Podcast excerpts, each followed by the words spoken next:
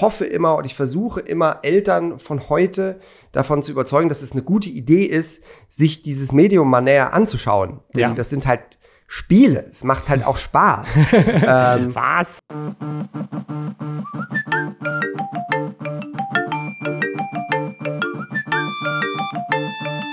Game of Phones. Der Podcast zum Thema Gut aufwachsen in der digitalen Welt. Präsentiert vom Elternratgeber Schau hin, was dein Kind mit Medien macht. Herzlich willkommen zu einer neuen Folge Game of Phones nach einer langen, langen Pause.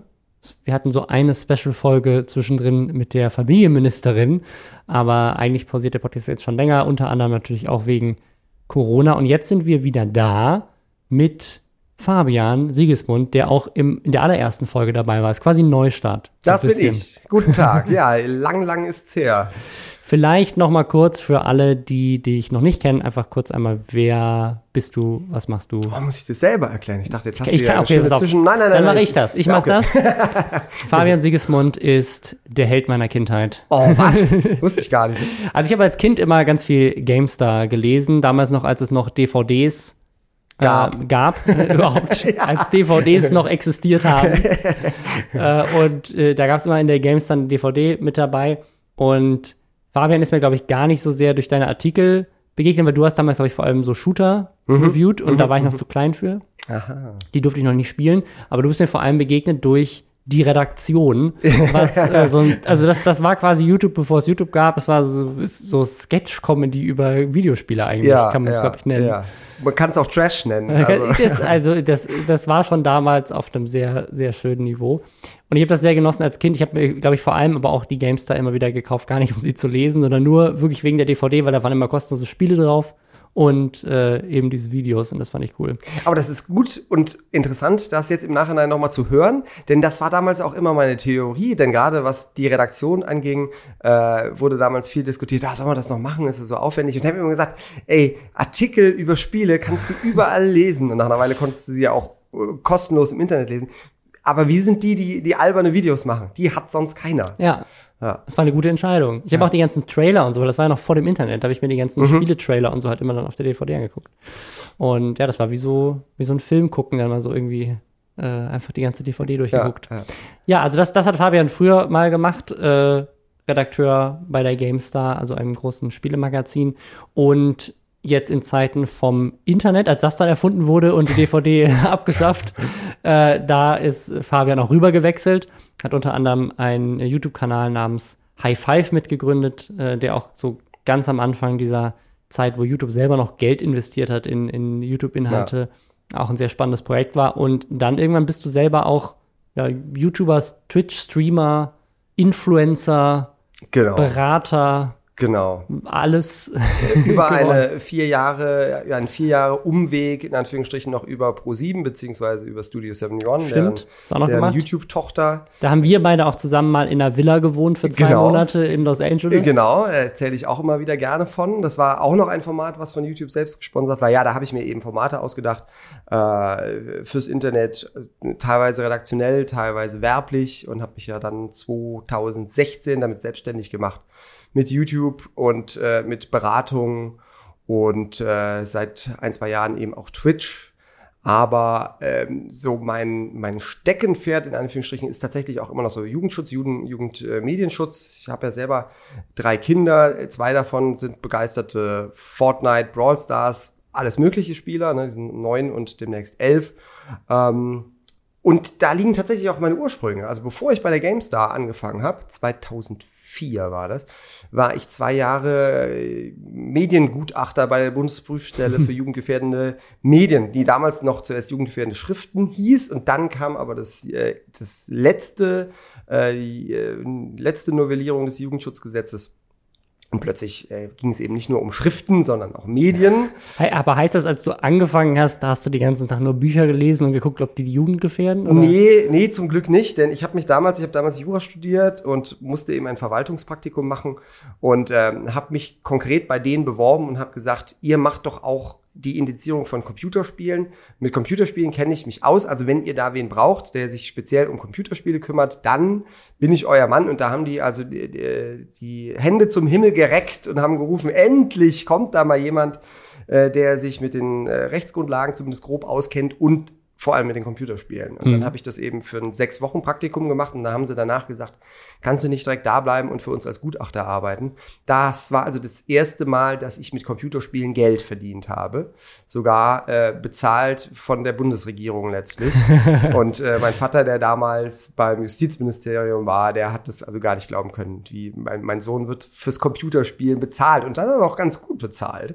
Ähm, und ähm, genau, das habe ich dann zwei Jahre gemacht und habe dann trotzdem auch immer, also das, das beschäftigt mich natürlich immer auch äh, äh, nebenher immer noch, wie gesagt, einmal wegen meiner Kinder, einfach weil ich das auch ein wahnsinnig spannendes Thema finde und ja auch immer wieder sehe, an welche äh, Grenzen da gerade auch Gaming-Reviews stoßen, ähm, wenn sie eben den Eiertanz machen müssen, so heutzutage ein Spiel zu bewerten, okay, wie sind da die Inhalte, gerade irgendwie was Gewalt angeht, aber was ist eben auch mit so Sachen wie Lootboxen und mögliche Spielsucht und so, was ja gerade die GameStar zum Beispiel oder auch viele klassische Spielemedien so gar nicht richtig auffangen können mit ihren Wertungssystemen. Mhm. Die können halt sagen, na, das ist ein gutes Spiel, das ist ein schlechtes Spiel, das ist ein brutales Spiel, das ist kein brutales Spiel, aber dieser ganze Aspekt, macht das irgendwie süchtig oder kann ich dabei äh, in Kontakt mit irgendwelchen schmierigen alten Männern äh, treten, mhm. die mir Bilder ihrer Penauten schicken? äh, das fließt halt noch in kein Wertungssystem ein. Penauten. ich glaube, das ist der Kommentar.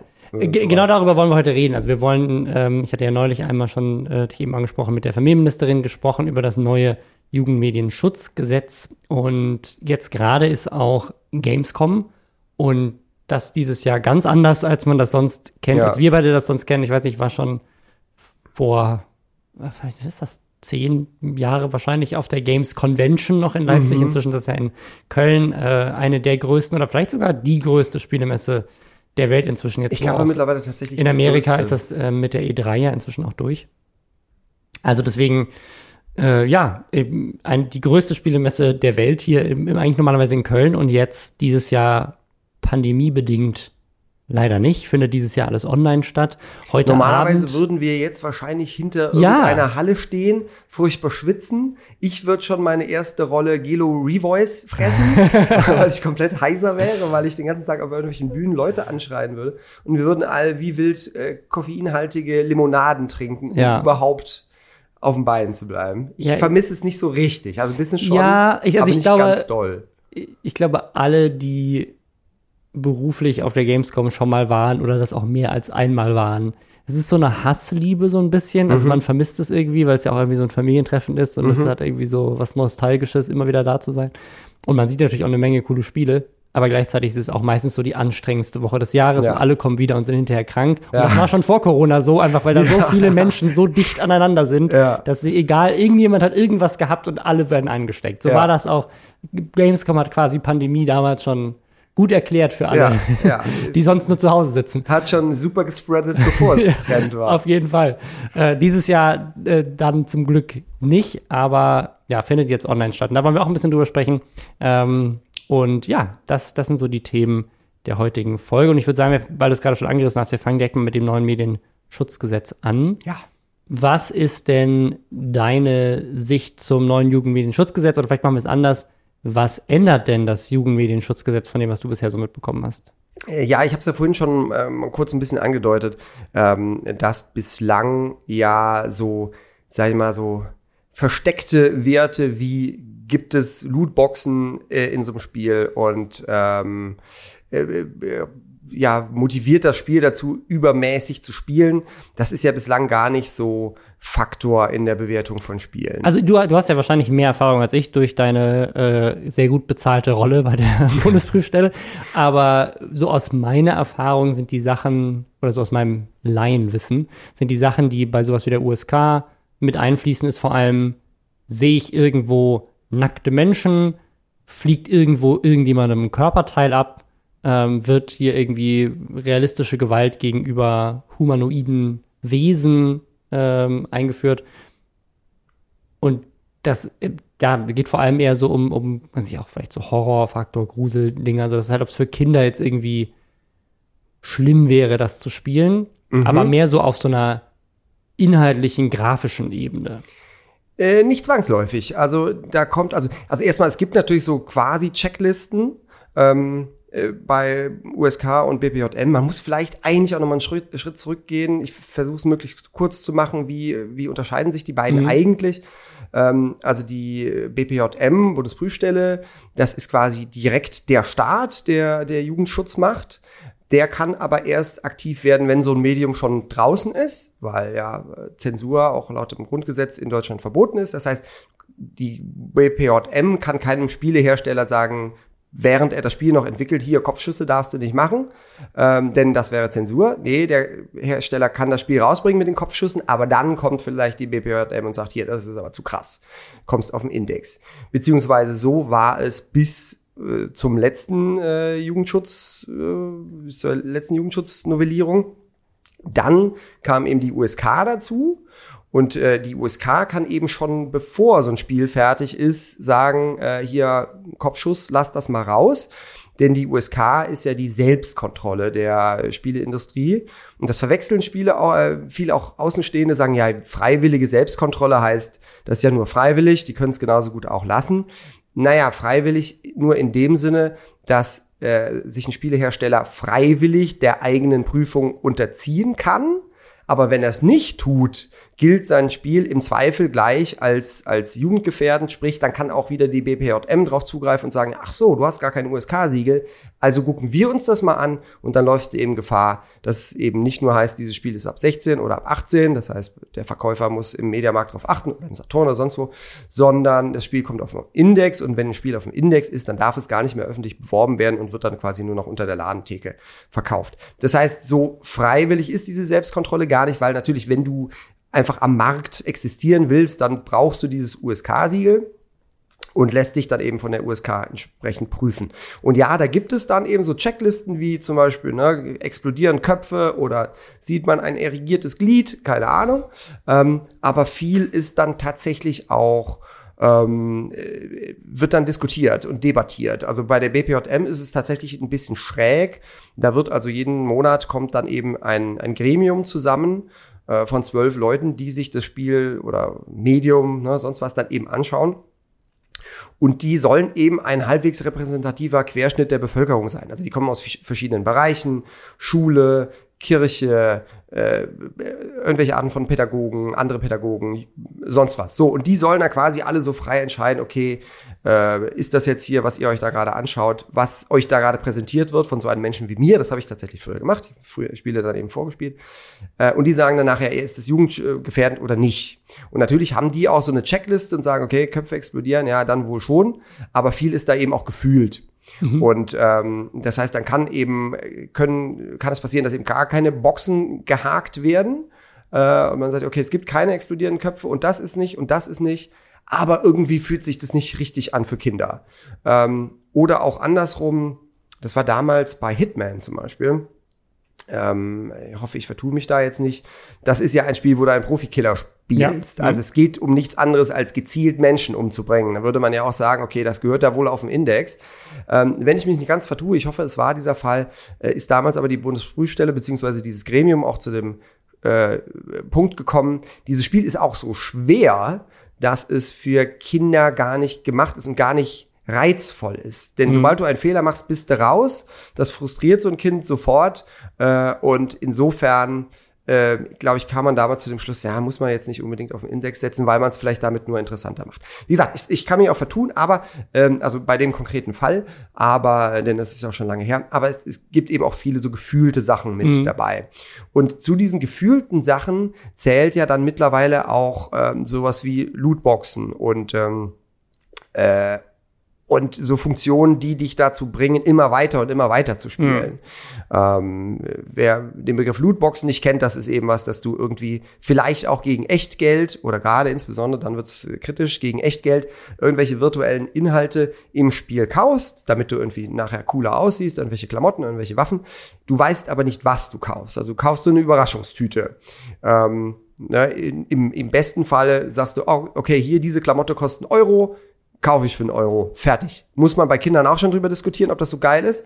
Aber wenn dann eben noch dieser Zufalls, diese Zufallskomponente dazu kommt und sagst, hier in einer dieser unendlich vielen Kisten steckt diese eine Klamotte, diese Kiste kostet jetzt einen Euro. Ja, viel Glück. Vielleicht hast du 100 gekauft und dann ist das Ding, was du willst, mit dabei. Das ist eben dann nochmal, äh, sowohl für Erwachsene als auch für, für Kinder ist das natürlich ein sehr fragwürdiges Unterfangen. Und das kam eben bislang nicht vor äh, in, in, in diesen Prüfgremien und in, in der Einschätzung von Spielen. Denn wenn das so wäre, dann müsstest du halt drüber nachdenken, okay, dann hat der Jugendschutz und die, die USK-Einstufung gar nicht mehr mit diesem visuellen, wie du mhm. meintest, zu tun, sondern wirklich mit so Spielmechaniken. Und dann kannst du eben auch ein Brawl Stars haben oder ein Fortnite, was ja wirklich sich an Kinder auch richtet, ähm, aber eben eine Glücksspielfunktion drin, ähm, die die Kinder dann letztlich abhängig macht oder die einfach nur in einen Sog zieht, aus dem sie nicht mehr reinkommen. Und dann ist das ja nicht mehr äh, korrekt bewertet, wenn du sagst, es ist ab sechs oder ab zwölf, nur weil es eine Zeichentrickgrafik hat. Ja, ich glaube, das ist das, worum es jetzt gerade auch, also jetzt auch im Gaming-Bereich vor allem auch geht bei dem neuen Gesetz. Also dass man sagt, wie können wir dafür sorgen, dass eben all diese Elemente, eine Sucht, ähm, In-App-Käufe, Glücksspielsachen, äh, Lootboxen irgendwie mit einfließen in diesen Prozess und auch, das fand ich auch sehr spannend, Chats.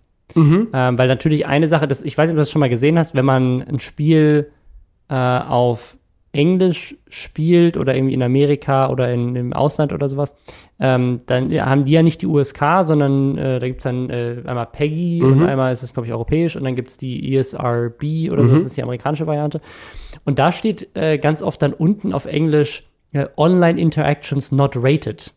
Ah, ja. Also, dass mhm. quasi Online-Interaktionen nicht bewertet wurden, ja. weil natürlich in einem Online-Spiel, gerade heutzutage mit Voice-Chat, äh, kann ja jeder potenziell ja. alles sagen. Ja. Ja. Und gerade wenn man mit fremden Leuten spielt, kann es natürlich passieren, dass da dann eine Menge Schimpfwörter oder Bedrohungen oder auch sexuelle Inhalte, keine Ahnung, abgespielt werden oder ähm, vorgelesen werden, vorgetragen werden. Und dass das natürlich dann nicht Teil des Ratings sein kann, wenn man weiß ja nicht, was potenziell Leute ja. das so im Internet treiben. Ja.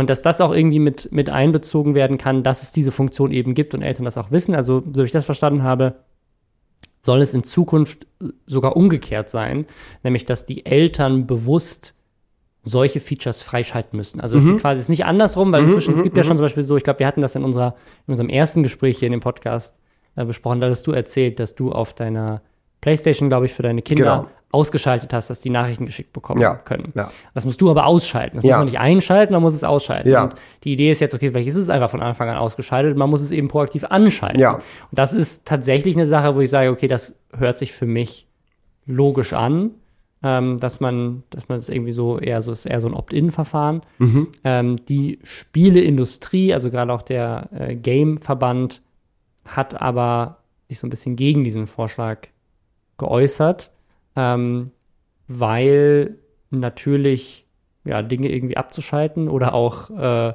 da neue, neue Regeln mit reinzubringen in die USK zum Beispiel, ähm, natürlich vielleicht auch für ein bisschen ja, für Eltern verwirrend sein können, weil dann habe ich plötzlich Call of Duty, wo ganz klar militärische Gewalt nachgespielt wird, und mhm. das ist ab 18. Und daneben habe ich Ahnung, Fortnite, wo irgendwelche Comicfiguren auf Einhörnern durch die Gegend hüpfen und, und äh, das ist dann aber vielleicht auch ab 18, aber ja, ja. nur, weil da äh, gechattet werden kann oder weil es da Lootboxen gibt. Und dann weiß man nicht mehr genau, okay, ist das Spiel jetzt ab 18, weil es brutal ist oder ist es ab 18 wegen dem Chat oder ist es ab 18? Und ich glaube, das war so ein bisschen die Sorge. Also bin ich mal gespannt, wie das, wie das gelöst ist. Was dein, was dein Gedanke dazu? Ähm, ja, also ich, ich, ich ähm frage mich auch gerade, ob es daran liegt, dass ich halt jetzt schon älter und Vater bin, dass ich da jetzt im ersten Moment auch dachte, also jetzt wahrscheinlich anders denke als noch vor 20 Jahren. Ähm, jetzt ist mein spontanes Gefühl auch, naja, dann müssen sich halt die Spieleentwickler überlegen, wie sie es so machen, dass sie eben ähm, solche Funktionen tatsächlich äh, so ausschalten, dass du quasi inopten musst und sagen musst, mhm. okay, das, das will ich aktiv beziehungsweise ich würde einfach die Verantwortung zu denen übertragen und sagen, okay, euer Spiel ist jetzt so, wie es ausliefert, ist es nichts für Kinder, weil es da Lootboxen gibt oder weil es da äh, sonst was gibt. überlegt ihr euch halt gefälligst, wie ihr es hinkriegt, dass Mhm. es nicht funktioniert. Andererseits bin ich aber auch, weil ich ja nun wirklich die, die, glaube ich, die erste Generation bin, die mit Computerspielen aufgewachsen ist. Ne, Ich bin ein, ein Kind der 70er beziehungsweise Jahrgang 75. Eine meiner frühesten Kindheitserinnerungen ist tatsächlich Pong auf dem Atari VCS. Und seitdem habe ich immer Computer gespielt. Obwohl ich auch viele Leute habe in meinem Alter jetzt, die mit Computerspielen gar nichts anfangen Mhm. können. Wenn ich denen sage, ja, ich spiele Computer im Internet, das verstehen die überhaupt nicht. Ähm, aber ich bin da wirklich damit aufgewachsen und ähm, prä, äh, ich, ich hoffe immer und ich versuche immer Eltern von heute davon zu überzeugen, dass es eine gute Idee ist, sich dieses Medium mal näher anzuschauen. Denn Ja. das sind halt Spiele. Es macht halt auch Spaß. ähm, Was? Ja, und äh, bei mir natürlich, ich finde es ganz großartig, dass ich mit meinen Söhnen ein Hobby teile. Hm. Äh, das ist wahrscheinlich das, was, was vor 10, 20 Jahren halt noch irgendwie das Fußballspielen war. Ja, also man ja. hat, geil, ich spiele gern Fußball oder ich gucke gern Fußball und jetzt spielen meine Kinder auch Fußball. Ja, ich spiele halt gerne Shooter und meine Kinder spielen jetzt auch gerne Shooter. Das ist genauso super. Äh, auch wenn, wenn natürlich irgendwie der, der Jugend, Jugendschutzaspekt im Zweifel was anderes ist, ob ich ihn gegen, gegen Ball trete oder auf Köpfe klicke. Aber ähm, das ist eben mein Appell immer an Eltern, schaut euch das doch mal an.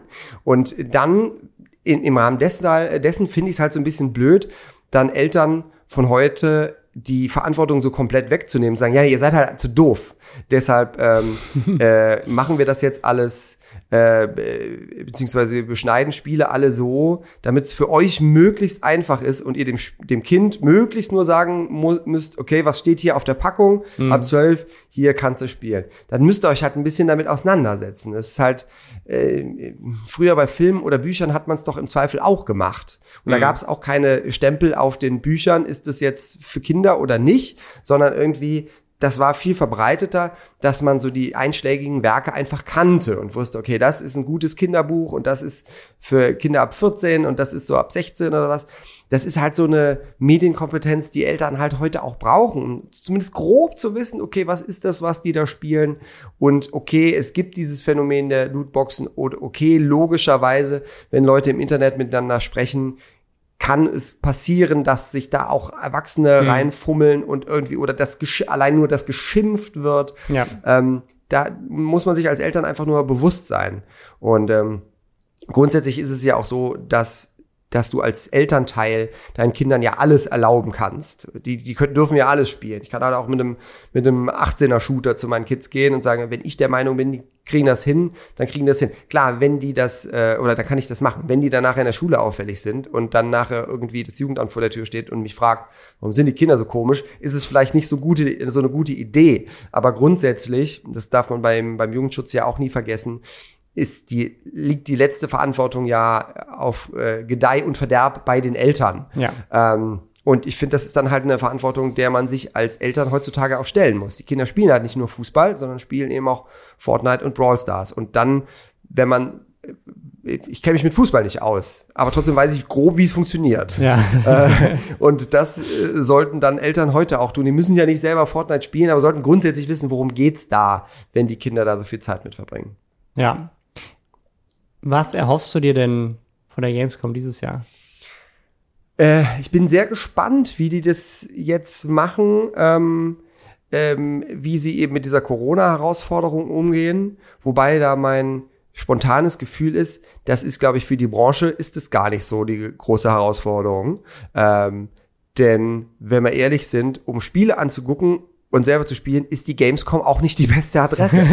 äh, also wenn du als Normalsterblicher da hingehst, gut, es kostet jetzt auch nicht so viel Eintritt, Aber du stehst halt einfach. Du stehst halt Ja. einfach nur rum. Ja. Äh, klar, das so für die Atmosphäre ist es cool und für die Cosplayer und große schöne Stände und irgendwie Show und so. Das ist schon alles geil. Aber ich würde als in Anführungsstrichen Normalsterblicher niemals auf die Gamescom gehen und sagen, ich möchte mir Spiel XY anschauen, Ja. bevor es in drei Monaten rauskommt. Denn dafür wirst du halt acht Stunden stehen und dann kannst du vielleicht auch nur den Trailer sehen. Ja. Das heißt, äh, das ganze Thema Spiele Neuankündigungen an den Mann und die Frau zu bringen, Dafür brauchst du diese Messe nicht. Dafür Ja. brauchst du nur das Internet Ja. und YouTube. Und das gibt's Ja, ich halt meine, immer wenn man noch. drüber nachdenkt, ich meine, da sind, da sind was, was sind die Besucherzahlen, so 200.000 oder Nee, sowas? 350? 350, sowas? aber selbst das, also ich meine, wenn du sagst, okay, international oder das- lass es nur deutschsprachiger Raum sein, da kommen 350.000 Leute hin, aber das sind ja, also das ist ja nichts im Vergleich zu den Leuten, die sich sowieso, auch wenn die Ja. Gamescom in Köln stattfinden würde, den Trailer im Internet angucken. Ja, Äh, ja, deswegen ich bin auch sehr gespannt, was da dieses Jahr angekündigt wird. Eine Sache, auf die viele Kinder und Jugendliche sich wahrscheinlich jetzt auch gerade freuen, sind die neuen Konsolen. Eine neue Ja. Xbox und eine neue PlayStation geben dieses Jahr. Äh, was ist da deine Einstellung zu, wenn jetzt die Kids alle zu Weihnachten die neuen Konsolen haben wollen? Muss man die jetzt kaufen? Ist das gerade, muss, muss man das machen, damit die am Ball bleiben können? Ja, es ist ein bisschen schwierig. Das hängt ja gerade, Konsolenkauf hängt für mich halt vorrangig immer von den Spielen ab. Also was brauche ich diese Konsole, um dieses Spiel, was ich mega geil finde, äh, zu spielen. Äh, wobei man dazu sagen muss, ich bin halt PC-Spieler. Äh, ich, ich bin gar nicht so auf Konsolen fixiert. Ich habe hab die natürlich auch, auch so ein bisschen aus professionellem Interesse natürlich und auch für die Kinder gerade. Äh, Konsolen sind halt super, gerade die Playstation, wenn du sagen willst, okay, hier spielt er mal schön zu viert vor einem großen Fernseher, äh, äh, Fall Guys oder sowas, was ja gerade der Renner ist, durch, durch alle Altersklassen durch. Auch ein sehr kinderfreundliches Spiel. Genau, genau. Ja. Also wer das nicht kennt, kann ich auf der Stelle jedem empfehlen. Das ist wie Takeshis Castle, wer das noch kennt von früher. Äh, Habe ich übrigens im Zuge von äh, Fall Guys jetzt mit meinen Söhnen nochmal die alten Folgen Takeshis Castle geguckt. Fanden die natürlich auch brüllend lustig. Es ist, es, eigentlich ist es wie so eine, wie so eine Game Show halt einfach, ne? Ja, es genau. Ist wirklich einfach so, so äh, auch Wipeout oder wie viele tausend es da gibt. richtig, Einfach so man richtig. Du musst halt 60 Leute rennen äh, irgendwo lang Ja. und äh, fallen irgendwo runter und der, der als letzter ins Ziel kommt oder als erster ins Ziel kommt, aber nicht runtergefallen ist, der Genau. kommt dann weiter oder alle kommen, die es geschafft haben, kommen weiter, bis dann am Ende noch einer übrig ist. Genau. ist also ist ein bisschen wie, wie, wie Hunger Games oder generell dieses Jahr heißt ja Battle Royale Genre. Nur, also ist ja Fortnite auch eigentlich, also Ja. der, der populäre Modus von Fortnite ist ja der, wo 100 Leute sich gegenseitig abschießen, bis nur noch einer übrig ist. Und das ist quasi genau das Gleiche, nur ohne dass irgendjemand abgeschossen wird. Genau, sondern nur du musst durchrennen und das ist alles sehr bunt und manchmal bleibst du in Schleim hängen oder wirst von irgendwelchen Schaumgummidingern äh, runtergeschoben. Äh, und es, es ist sehr nett und bunt. Und meine, Ja. meine Söhne nennen es auch nur Nudelmännchen. Diese Viecher halt so, so nett aussehen. Komm, wir spielen Nudelmännchen. ähm, so, und dafür sind natürlich, sind natürlich Konsolen super. Ich frage mich vielmehr, brauche ich die neue Nvidia-Grafikkarte? Die kostet dann halt 1500 Euro. äh, dafür kannst du halt drei äh, PlayStation auf jeden 5 Fall. kaufen. Deswegen, ja. Und das ist- das ist ein bisschen PC-Gaming. schräg. Also hat, hat, seine Vor- und Nachteile auf jeden Fall. Muss ja auch nicht immer die neueste, krasseste Grafikkarte kaufen. Was übrigens zum Thema Gamescom gerade noch ähm, sehr spannend ist, ist dadurch, dass es ja jetzt diese Messe nicht gibt und diese Hallen nicht gibt, besinnt sich ja die Branche auf andere äh, Plattformen, die Reichweite haben, um eben Leute zu erreichen und, und, und äh, Käufer zu erreichen. Und das ist natürlich aktuell für viele Gaming-Influencer, Streamer, YouTuber, ist das halt das große Ding. Ne? Also da tun sich jetzt halt mehrere äh, Streamer, YouTuber zusammen, um quasi die Online-Gamescom zu machen.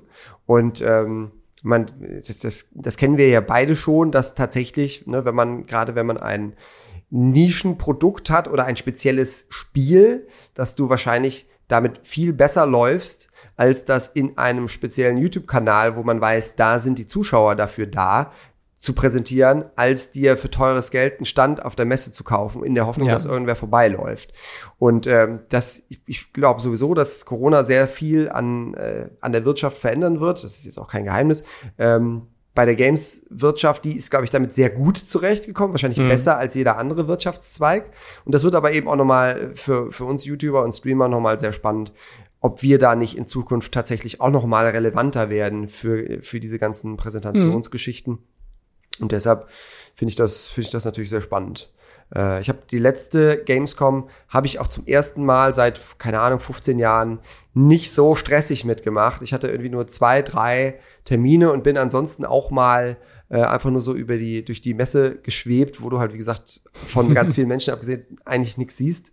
Äh, und vielleicht hat sich dieses Konzept der Messen mit vielen Leuten damit auch überholt und um beim, beim Thema Kinder und Jugendliche zu bleiben, vielleicht ist es für die auch gar nicht so schlimm. Dann hast du nämlich nicht diesen Druck, ah, ich muss in, in diese Hallen Ja. und insbesondere bei den Eltern nicht den Druck zu sagen, oh, ich muss die jetzt da durchschleifen durch den Krach und den Lärm und den, sagen wir, wie es ist, durch den Gestank, sondern kann schön zu Hause bleiben und mir das in meinen eigenen vier Wänden anschauen, wo ich selber auch Kontrolle darüber habe, was schauen sich meine Kinder an. Fabian, vielen, vielen Dank, dass du da warst. Ich bin sehr gespannt, ob wir 2021 äh, dann wieder auf der Gamescom sind. Ja, in der Tat. oder, äh, oder nicht. Und ja, mal gucken, wie es mit dem Jugendmedienschutzgesetz äh, weitergeht, ähm, wann das, wie das dann irgendwie in Kraft tritt. Vielleicht unterhalten wir uns dann einfach nochmal. Sehr gerne. Und ansonsten, ja, es ist schön wieder da zu sein und wir hören uns dann in der nächsten Folge Game of Thrones. Bis dann. Ciao.